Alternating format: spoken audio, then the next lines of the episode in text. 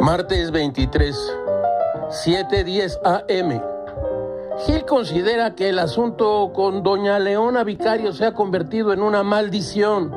Precisamente el año con cuyo nombre hemos calificado a nuestra vida pública, la desgracia nos arrasa con el suplicio de pandemias, crisis económicas, rayos y centellas de la ira de Dios, brotes de sarampión y varicela y, por si algo faltara, un temblor de los grandes de 7.5 grados en la escala de Richter. ¿No es un poco demasiado? En la noche, a la hora puntual de las 4.30 de la madrugada, hora en que el espíritu de Doña Leona perturba la mente de Gamés, Gil imaginó que había soñado con el fin de los tiempos.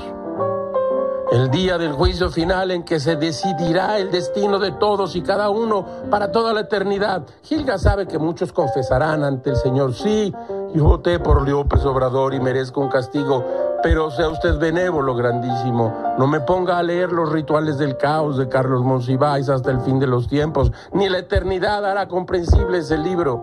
Otros se presentarán al juicio final a entregar sus casas con la vana idea de ser perdonados. Señor, aquí están mis 26 casas, dirá Bartlett. Se las doy para usted y sus sobrinos. ¿Tiene Dios sobrinos?